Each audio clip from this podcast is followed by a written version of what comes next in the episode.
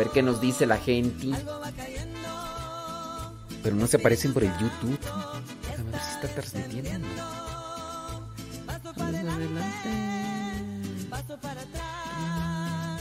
Ah, con razón, pues no está transmitiendo. Ah, pues con razón no estaba transmitiendo. Ay. Con razón yo decía, oye, pues no está transmitiendo por el YouTube. O sea, ¿qué se deberá? Pues sí, pues no estaba transmitiendo. Ay, ay, Dios mío. Con razón. Qué barbaridad, qué barbaridad. Ah, mira, ahora sí ya. Ahora sí. Ahora sí baila mi hija con el señor. Es en mi rancho. Oye, en la mañana tuvimos mucha gente conectada en Radio Cepa. ¿Quién sabe a qué se debería? Pero qué chido. Creo que de, de los. De, la cantidad de gente que más se ha conectado, creo que el día de hoy ha sido el más. Los más.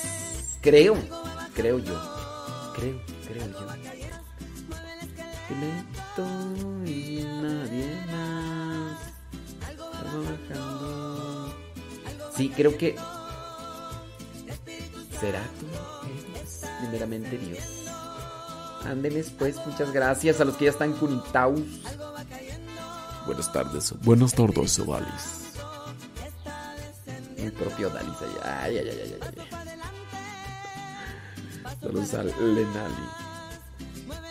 Ya, ya en la mañana ya no miré sus preguntas, pues hicieron. Bueno, en la mañana hace rato, pues. Ya no sé, ya no sé si hicieron preguntas o no. Saludos a Leito Rojas. Andy, pues. Dice Rosa Medina Botello que a todos nos pasa. Sí, a todos nos pasa. Ey, gracias. Prima, prima, ya llegó mi prima Goyis. Saludos, Goyis. Ey, ahí anda Lupita también, ¿eh, Goyis?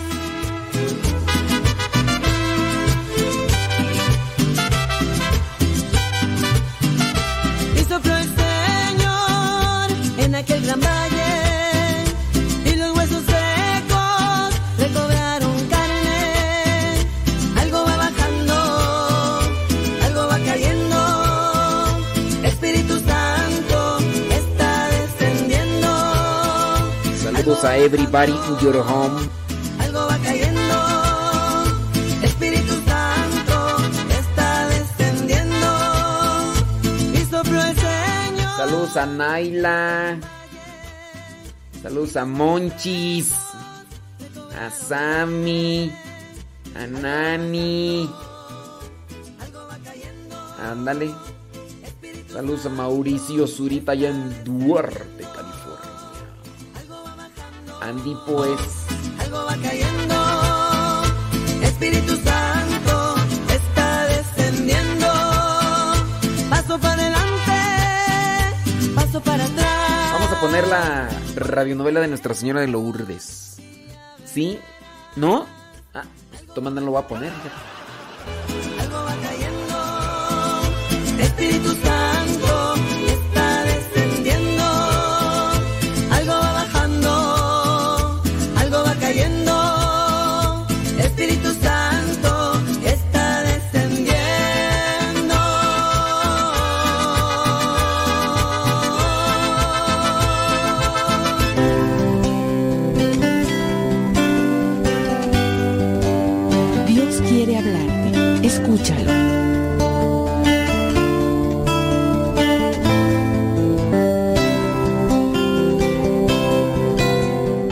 dos enseñanzas claves que trae este capítulo segundo del libro del Génesis, del cual fue tomada la primera lectura de hoy. Dos enseñanzas claves. Una va por el lado de esa, eh, esa idea de que el hombre es el que le pone nombre a las cosas. Eso nos habla como de la grandeza del ser humano. Pero luego está la complementariedad entre el hombre y la mujer, la creación de la mujer, la alegría del varón al encontrar a la mujer, eso es lo que también nos trae esta primera lectura. En primer lugar, pues, el tema del nombre. ¿Qué significa? ¿Qué hay detrás de algo que parece tan sencillo? Eso de que Dios puso delante del hombre todas las cosas para que les diera nombre. Nosotros utilizamos los nombres de muy diversas formas, muy diversas. Por ejemplo, un nombre puede significar para llamar a una persona. Pero si lo piensas bien, detrás de los nombres está todo el mundo de lo que llamamos el significado, de lo que llamamos el sentido. Es decir, el nombre es la primera apropiación que hace mi ser de aquello que se encuentra afuera de mí. Al dar un nombre a las cosas, se da un acto de apropiación.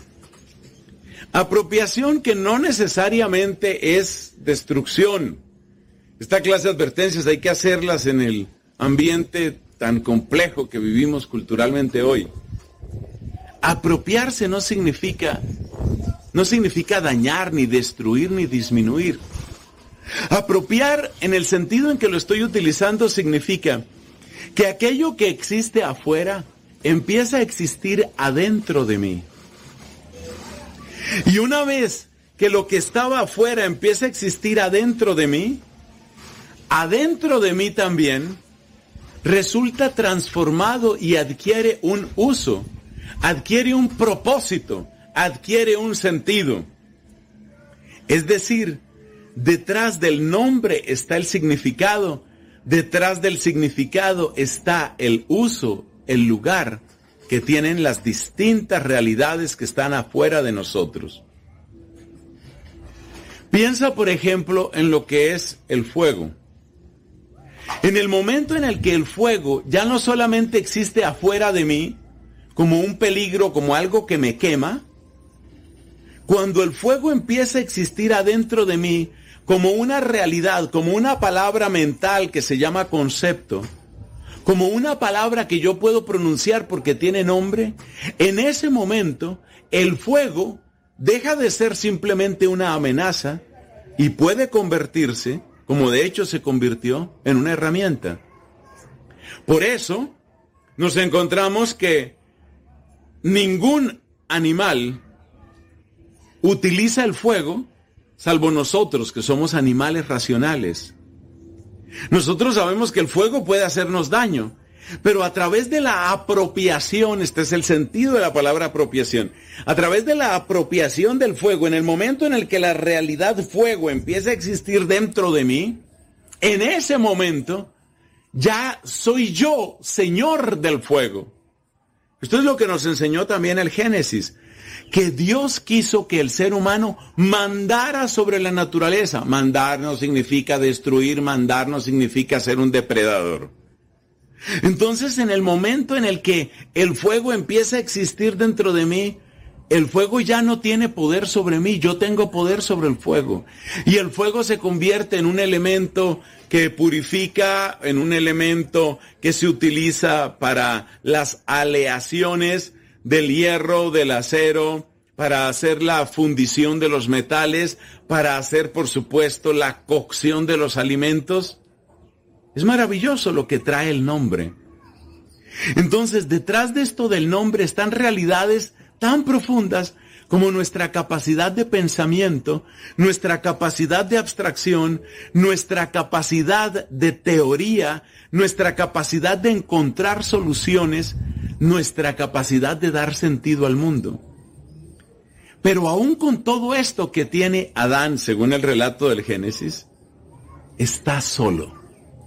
Hay algo que le hace falta.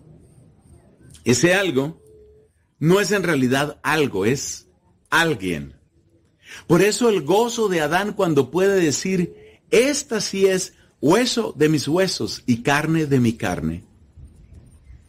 Esa alegría de Adán es la alegría de alguien que también tiene nombre, pero un nombre diferente. Un nombre diferente porque tiene un sentido diferente.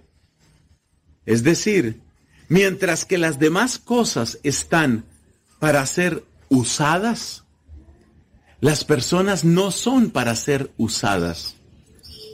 De hecho, toda la escritura nos va a mostrar la inmensa dignidad del ser humano.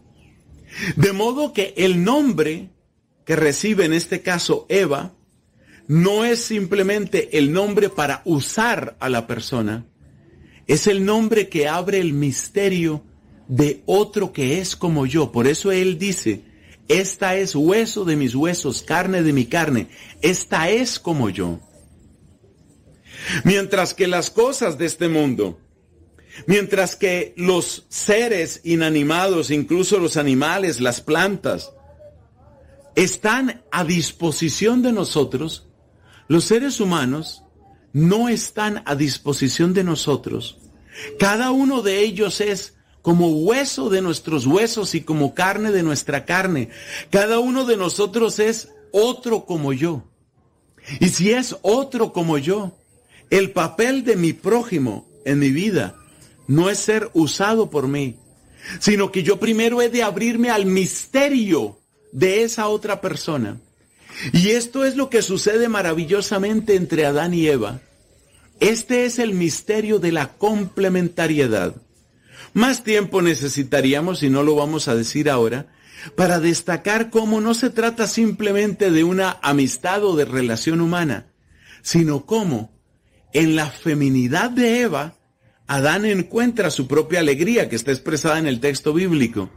Y en la masculinidad de Adán, Eva encuentra ese complemento que también hará de ella plenamente Eva, plenamente mujer.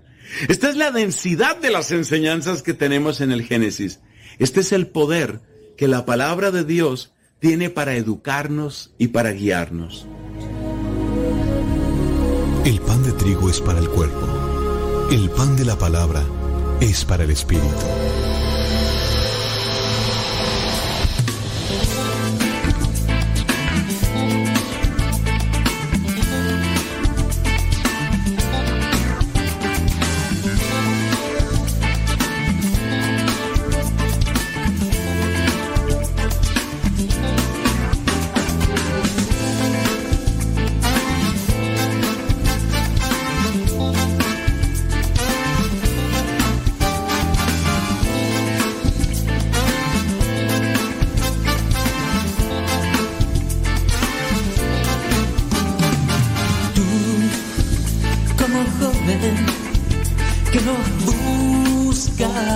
there.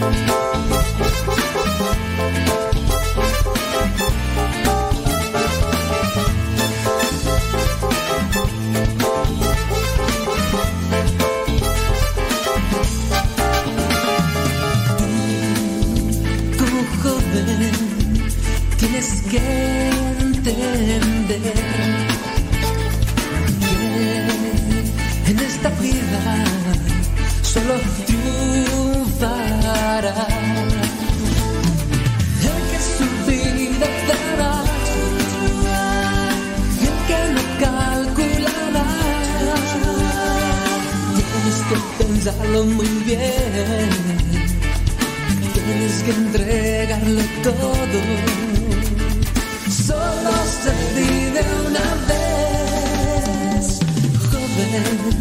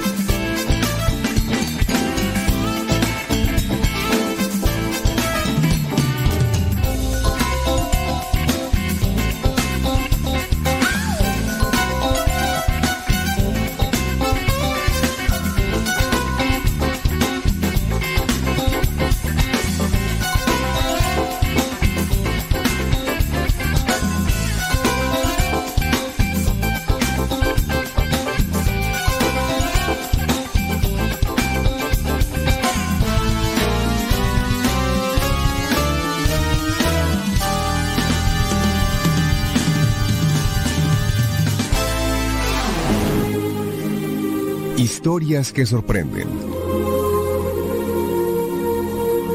Las apariciones en Lourdes.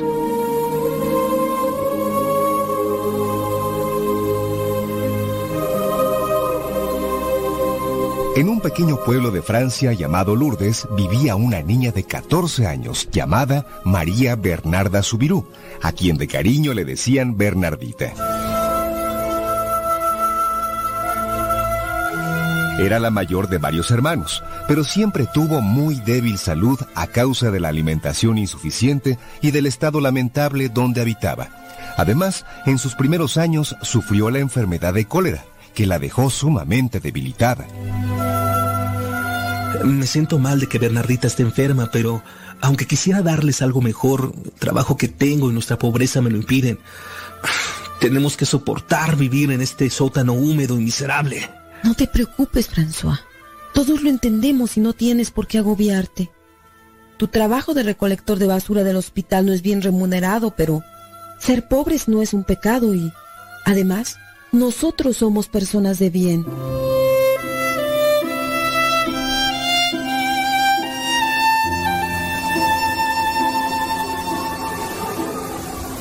A causa también del clima terriblemente frío en invierno en aquella región, Bernardita adquirió desde los 10 años la enfermedad del asma, que al comprimir los bronquios produce continuos ahogos y falta de respiración.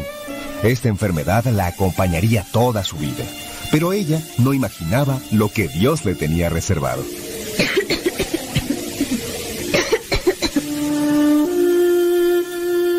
El 11 de febrero de 1858, Bernardita, acompañada de su hermana María y de otra niña llamada Juana Abadí, salieron a buscar leña.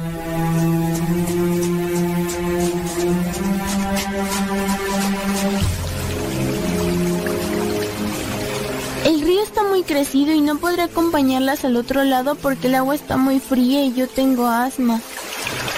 Quisiera acompañarlas, pero no debo desobedecer a mamá. Mientras las otras niñas buscaban leña en la otra orilla, Bernardita observó algo que llamó su atención. ¡Qué extraño!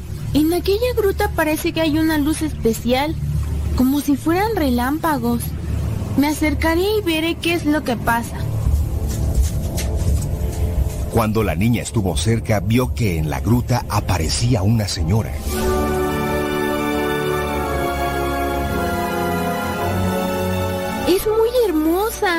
Más que cualquiera de las mujeres que conozco. Cuando las otras niñas regresaron, la encontraron arrodillada, pero no le dieron mayor importancia. Ya en casa, Bernardita le contó a su mamá.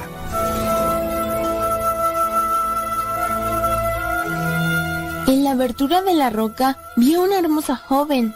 Creyendo que me engañaban mis ojos, los restregué, pero alzándolos vi de nuevo a la joven. Ella me sonreía y me hacía señas para que me acercara. La mujer vestía una túnica muy blanca, con un velo que le cubría la cabeza y llegaba hasta los pies. Sobre cada pie tenía una rosa amarilla del mismo color que las cuentas del rosario que tenía en las manos. El ceñidor o cinturón de su túnica era azul. y continuó. Al principio yo tuve mucho miedo, pero después vi que la joven seguía sonriendo. Entonces metí la mano al bolsillo para tomar el rosario que siempre llevo conmigo y yo creo que por el miedo se me cayó al suelo porque me temblaba la mano. ¿Y qué pasó después? Me arrodillé. Entonces vi que la joven se santiguaba. Yo también hice la señal de la cruz y me puse a rezar con la joven. Mientras yo rezaba, ella iba pasando las cuentas del rosario. Cuando terminó el rosario, me sonrió otra vez y luego ya no la vi. Pero te aseguro que no era nadie del pueblo. ¿Y ella no te dijo nada? ¿Quién era? ¿De dónde venía? No, pero yo tampoco me atreví a preguntarle porque su forma de rezar me dejaba admirada. Si llegas a verla nuevamente, pregúntale de dónde viene. Lo cierto es que si reza el rosario, es una persona de bien. Después de aquella primera aparición el 11 de febrero, la niña regresó a la gruta el día 14 y volvió a ver a la señora.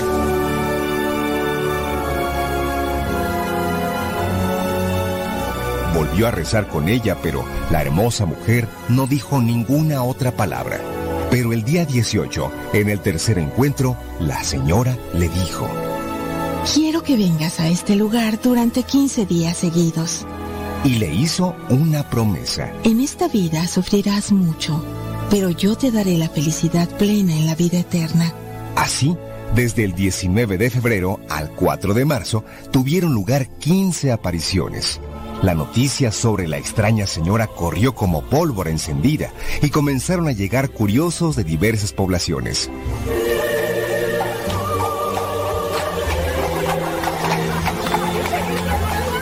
El 25 de febrero tuvo lugar una de las apariciones más problemáticas ante la presencia de unas 350 personas.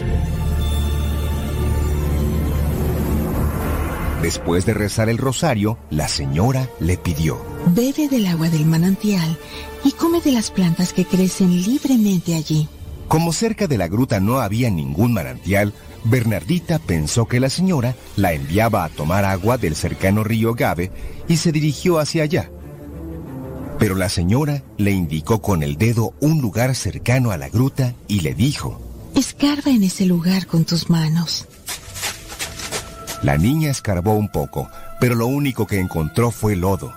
Hizo el intento de beber durante tres ocasiones, pero solo llenó su rostro de lodo.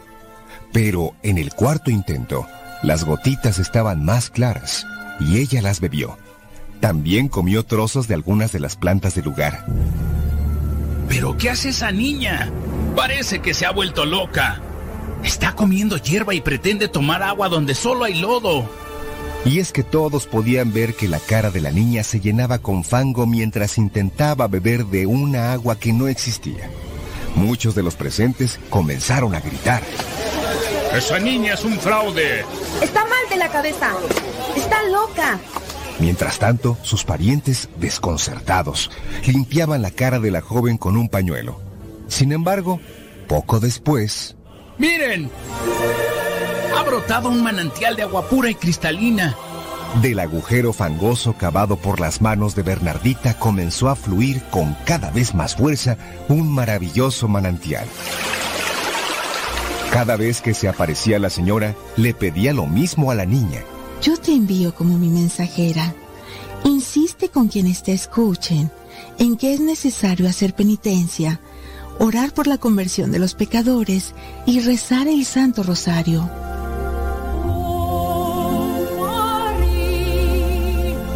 El martes 2 de marzo le pidió dos cosas más. Quiero que la gente y los sacerdotes hagan procesiones hasta este lugar y que construyan aquí una capilla en mi honor.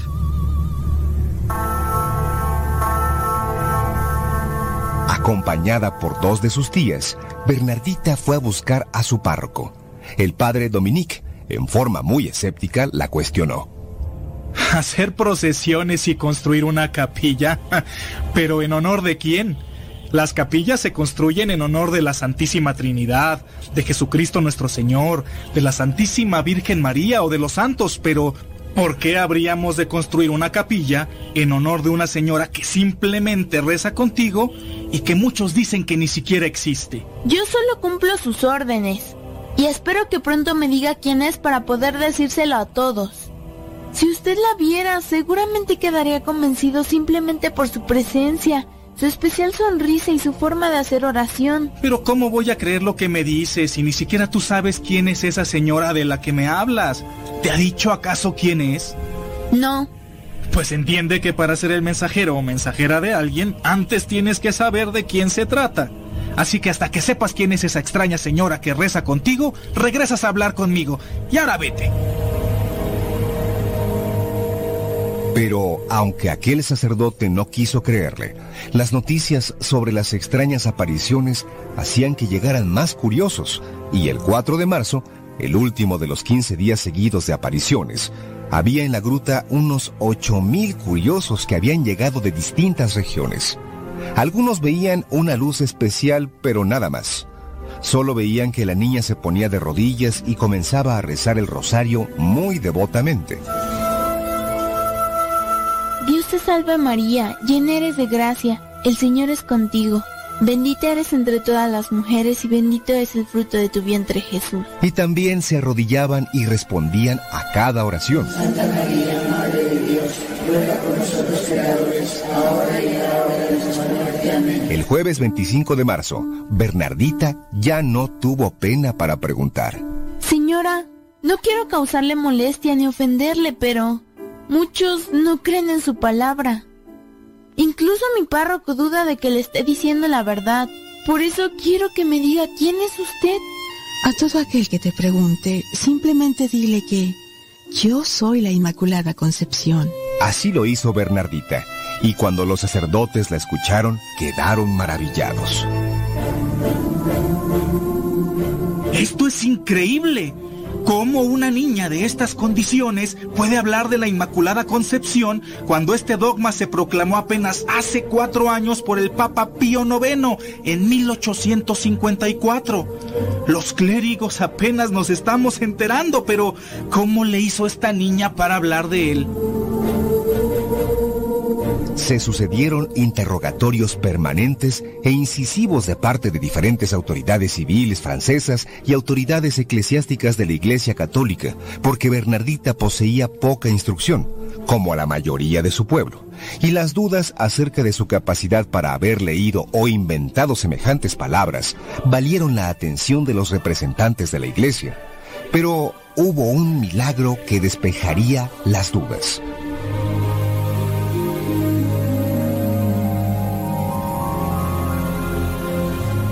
En una de las apariciones estuvo presente un médico y estudioso que constató el llamado milagro del cirio.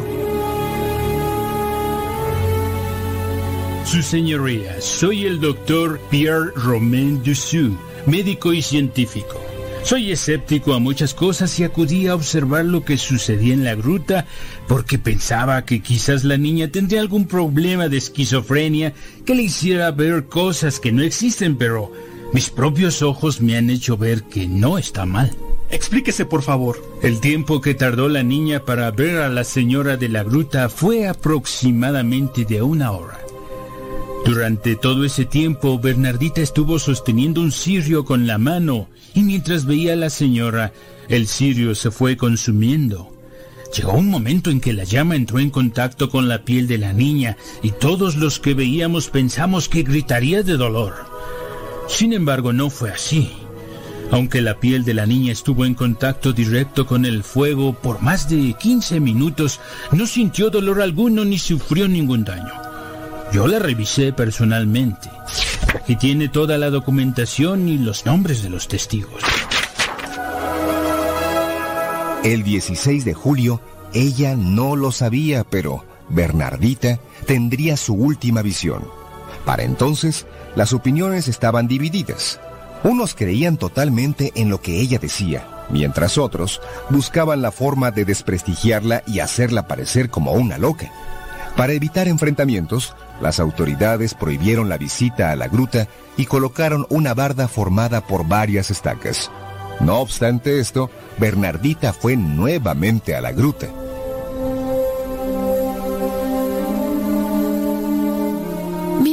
Corazón por la incredulidad de quienes no quieren creer en que has venido a mostrarnos tu amor y a pedirnos que recemos el Santo Rosario por la conversión del mundo. No obstante la gran barda, la vidente sentía que estaba dentro de la gruta porque no veía la estacada de madera y sentía igual de cerca la presencia de la Virgen. Después de aquella última aparición, la Señora del Cielo agradeció a Bernardita por su fidelidad y se despidió de ella bendiciendo a Dios y a la pequeña vidente. Gracias, Madre mía. Gracias por tus bendiciones y por haberme concedido la gracia de haberte conocido de especial manera. Yo difundiré cuanto pueda las peticiones que, a través de mí, hiciste al mundo. Que hagan mucha oración por los pecadores, especialmente la del Santo Rosario. Que abandonen sus pecados y cambien de vida y que hagan sacrificios.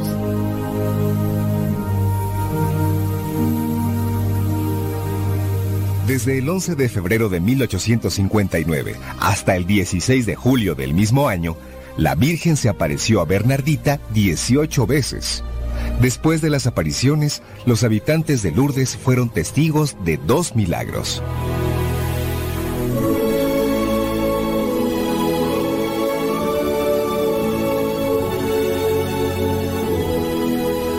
Mm, ahora no puedo negar que esa niña tenía razón.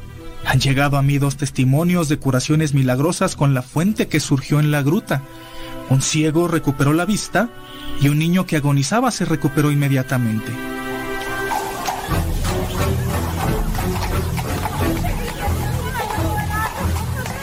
Mucha gente comenzó a llegar de poblaciones lejanas para visitar la gruta y conocer a Bernardita, pero ella prefirió vivir retirada del lugar y entró como religiosa a la comunidad de hijas de la Caridad de Nevers. Y aunque tenía el deseo de volver a su pueblo natal, nunca pudo regresar ni ver cómo se edificó el hermoso santuario dedicado a la Virgen de Lourdes.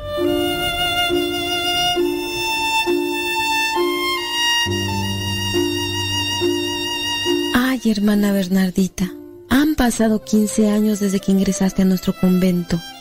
Recuerdo que los primeros seis nos ayudaste mucho trabajando como enfermera y sacristana, pero lamentablemente los últimos nueve has padecido noche y día por el asma y la tuberculosis. Y aunque nos das ejemplo de paciencia y abnegación, cada vez te vemos más débil. No tengo por qué quejarme. He sido bendecida con unos padres y una familia cristiana que me enseñaron a creer en Dios. Fui bendecida por la presencia de nuestra Madre Santísima y ella misma me dijo que no me hará feliz en esta tierra, pero sí en la otra.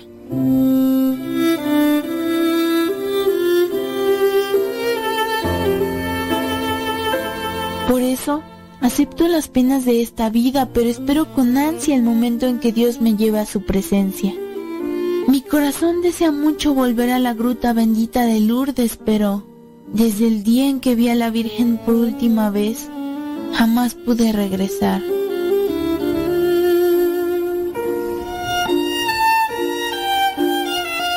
Y Bernardita no volvería nunca a aquel lugar, porque murió a la edad de 35 años. Así se cumplían las palabras que le había dicho la Virgen. En esta vida sufrirás mucho, pero yo te daré la felicidad plena en la vida eterna.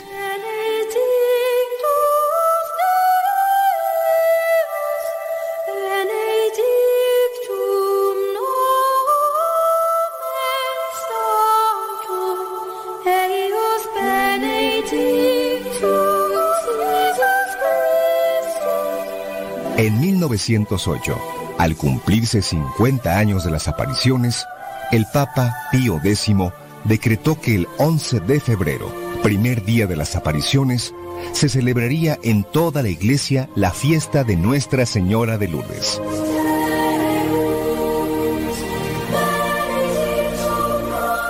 Más tarde, el 8 de diciembre de 1933, el Papa Pío XI proclamó que Bernardita era santa. Pero lo más sorprendente es que su cuerpo se conserva en el convento donde murió, totalmente incorrupto dentro de un ataúd de cristal transparente.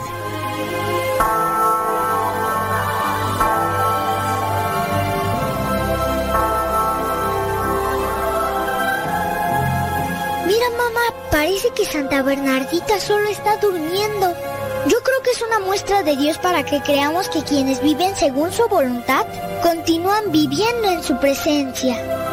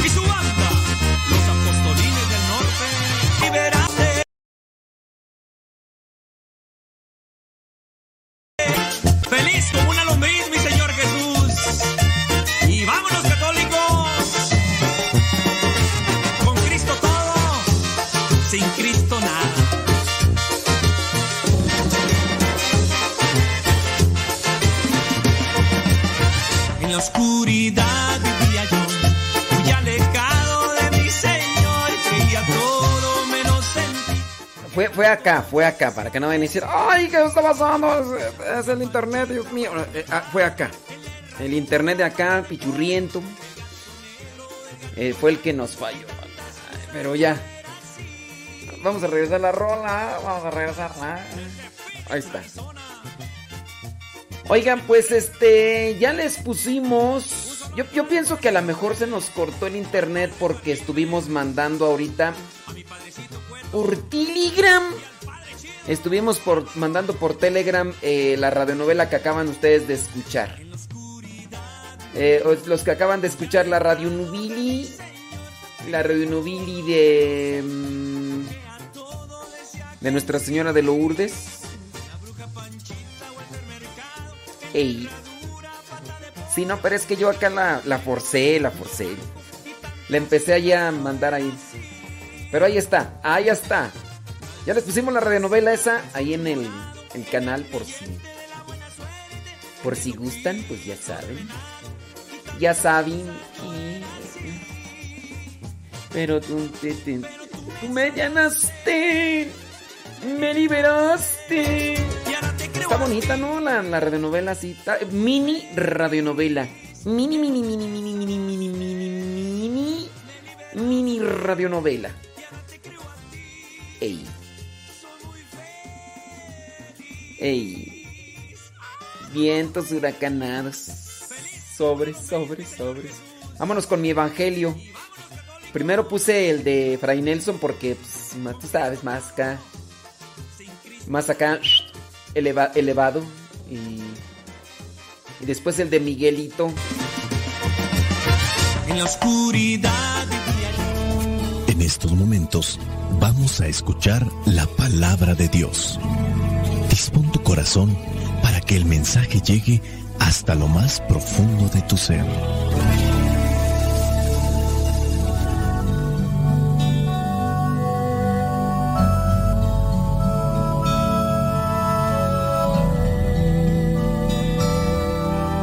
El Evangelio que la iglesia nos presenta para el día de hoy corresponde a Marcos capítulo 7 versículos del 24 al 30. Dice así.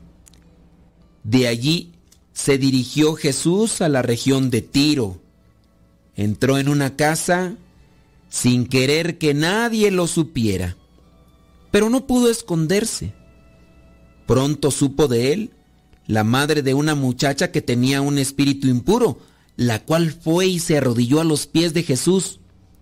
La mujer no era judía, sino originaria de Sirofenicia. Fue, pues, y rogó a Jesús que expulsara de su hija al demonio. Pero Jesús le dijo, Deja que los hijos coman primero, porque no está bien quitarles el pan a los hijos y dárselo a los perros. Ella le respondió, Pero Señor, hasta los perros comen debajo de la mesa las migajas que dejan caer los hijos. Jesús le dijo, Por haber hablado así, vete tranquila, el demonio ya ha salido de tu hija. Cuando la mujer llegó a su casa, encontró a la niña en la cama. El demonio ya había salido de ella. Palabra de Dios, te alabamos Señor. escuchar tu es inicio de fe en ti, Señor. Meditar tu palabra es captar tu mensaje de amor. Proclamar tu palabra, Señor es estar embebido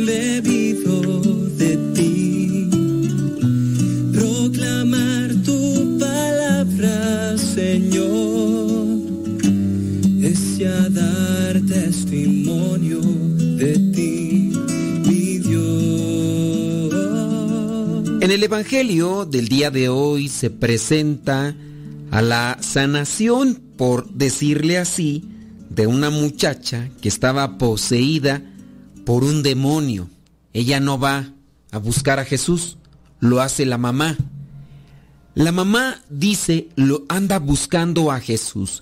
Jesús dice en el versículo 24, con el que inicia el Evangelio del día de hoy, se dirigió, dice, a la región de Tiro. Entró en una casa. No sabemos de quién era la casa, el chiste es que ahí estaba.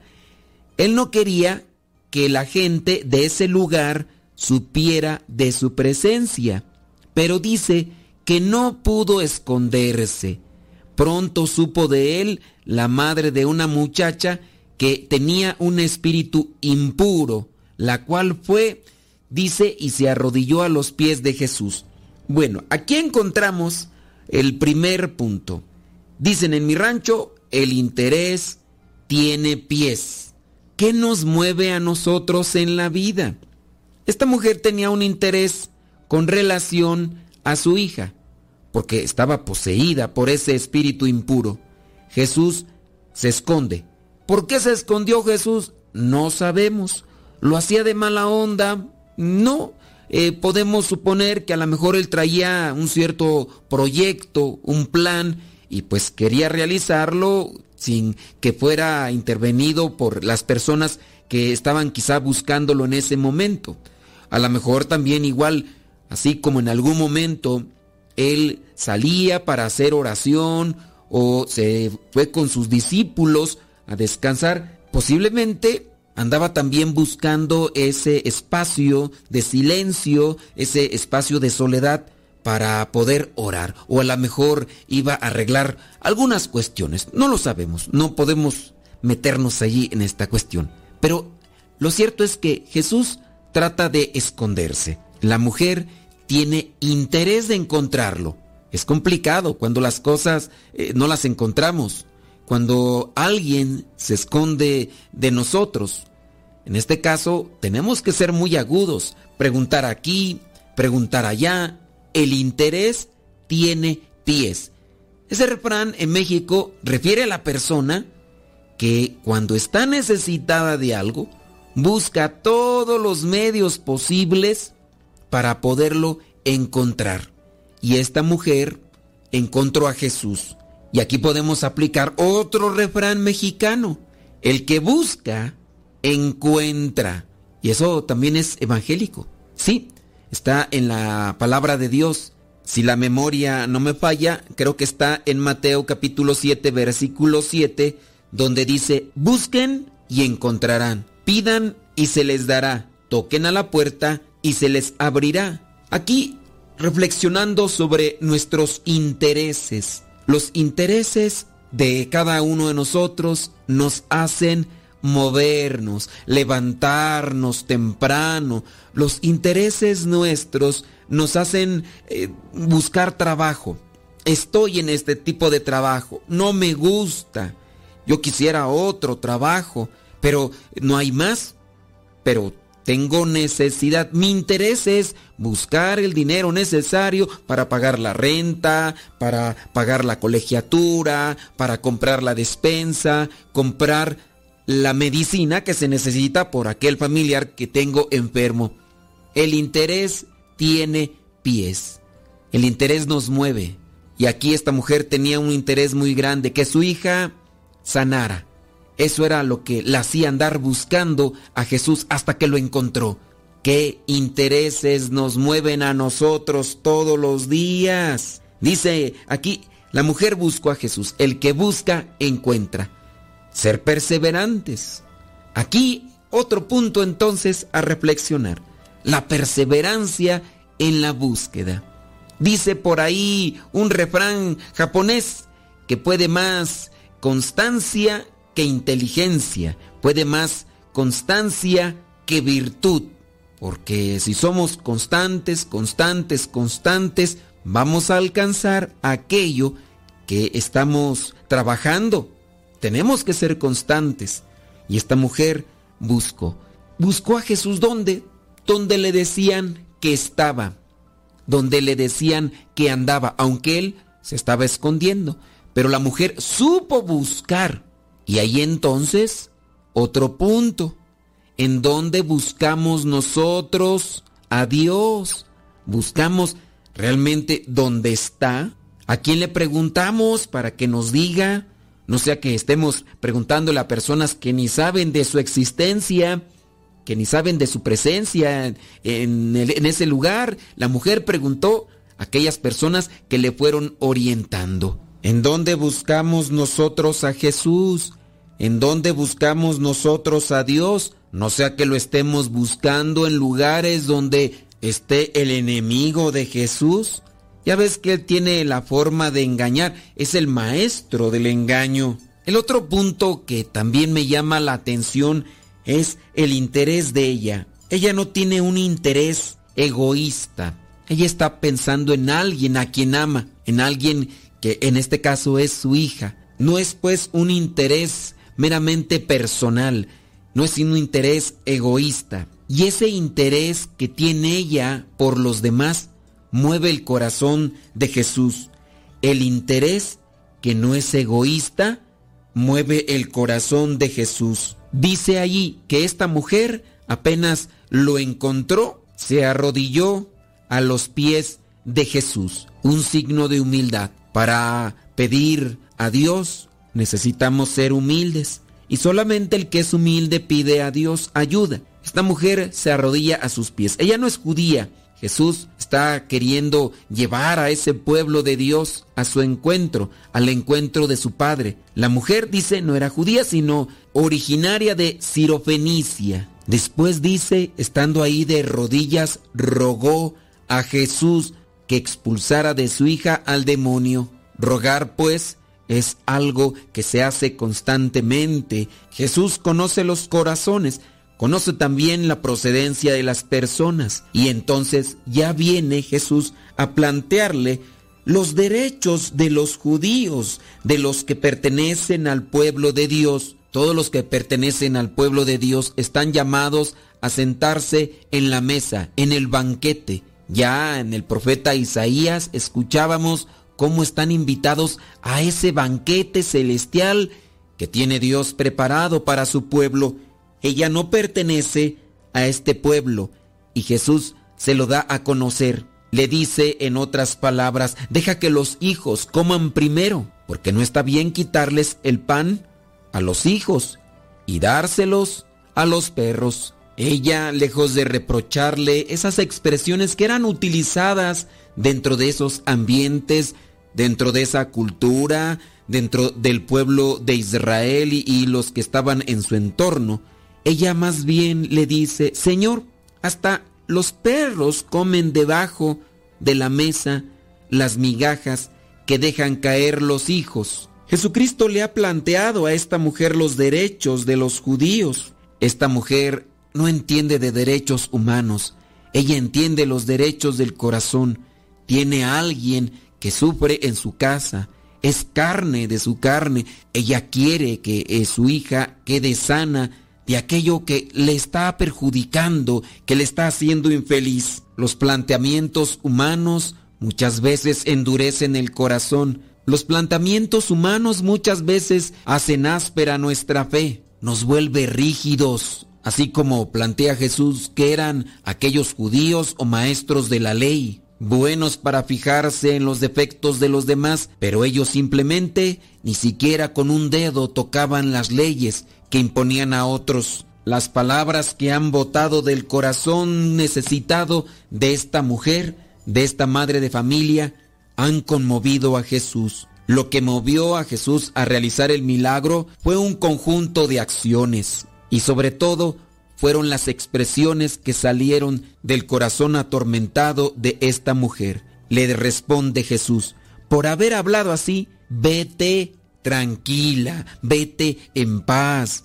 El demonio ya ha salido de tu hija. Dios actúa en la medida que nosotros ponemos lo que nos corresponde. Son varios elementos en los que debemos de trabajar. Ojalá y seamos asesorados espiritualmente por el Espíritu Santo y por las personas que tienen conocimiento y experiencia para poder hacer que aquellos demonios que nos atormentan a nosotros y atormentan a nuestras familias salgan presurosos y que el lugar que antes ocupaban ellos lo ocupe ahora el corazón amoroso de nuestro Señor Jesucristo. La mujer dice que cuando llegó a su casa encontró a la niña en su cama. El demonio había salido de ella. Bendito sea Dios. Soy el Padre Modesto Lule de los misioneros servidores de la palabra. La bendición de Dios Todopoderoso, Padre, Hijo y Espíritu Santo, descienda sobre cada uno de ustedes y les acompañe siempre. Vayamos a vivir la palabra. Lámpara es tu palabra para mis pasos, luz mi sendero. Lámpara es tu palabra para mis pasos, luz mi sendero. Luz, tu palabra es la luz.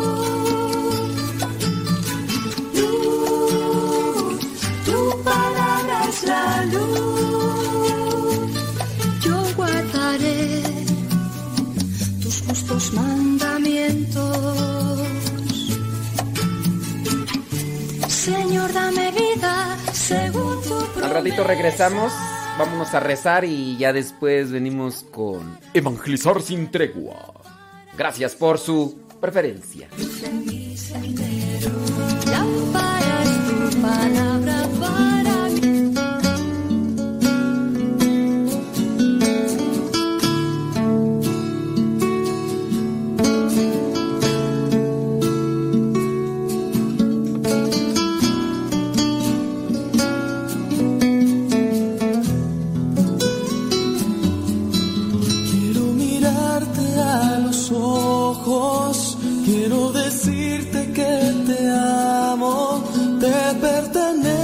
说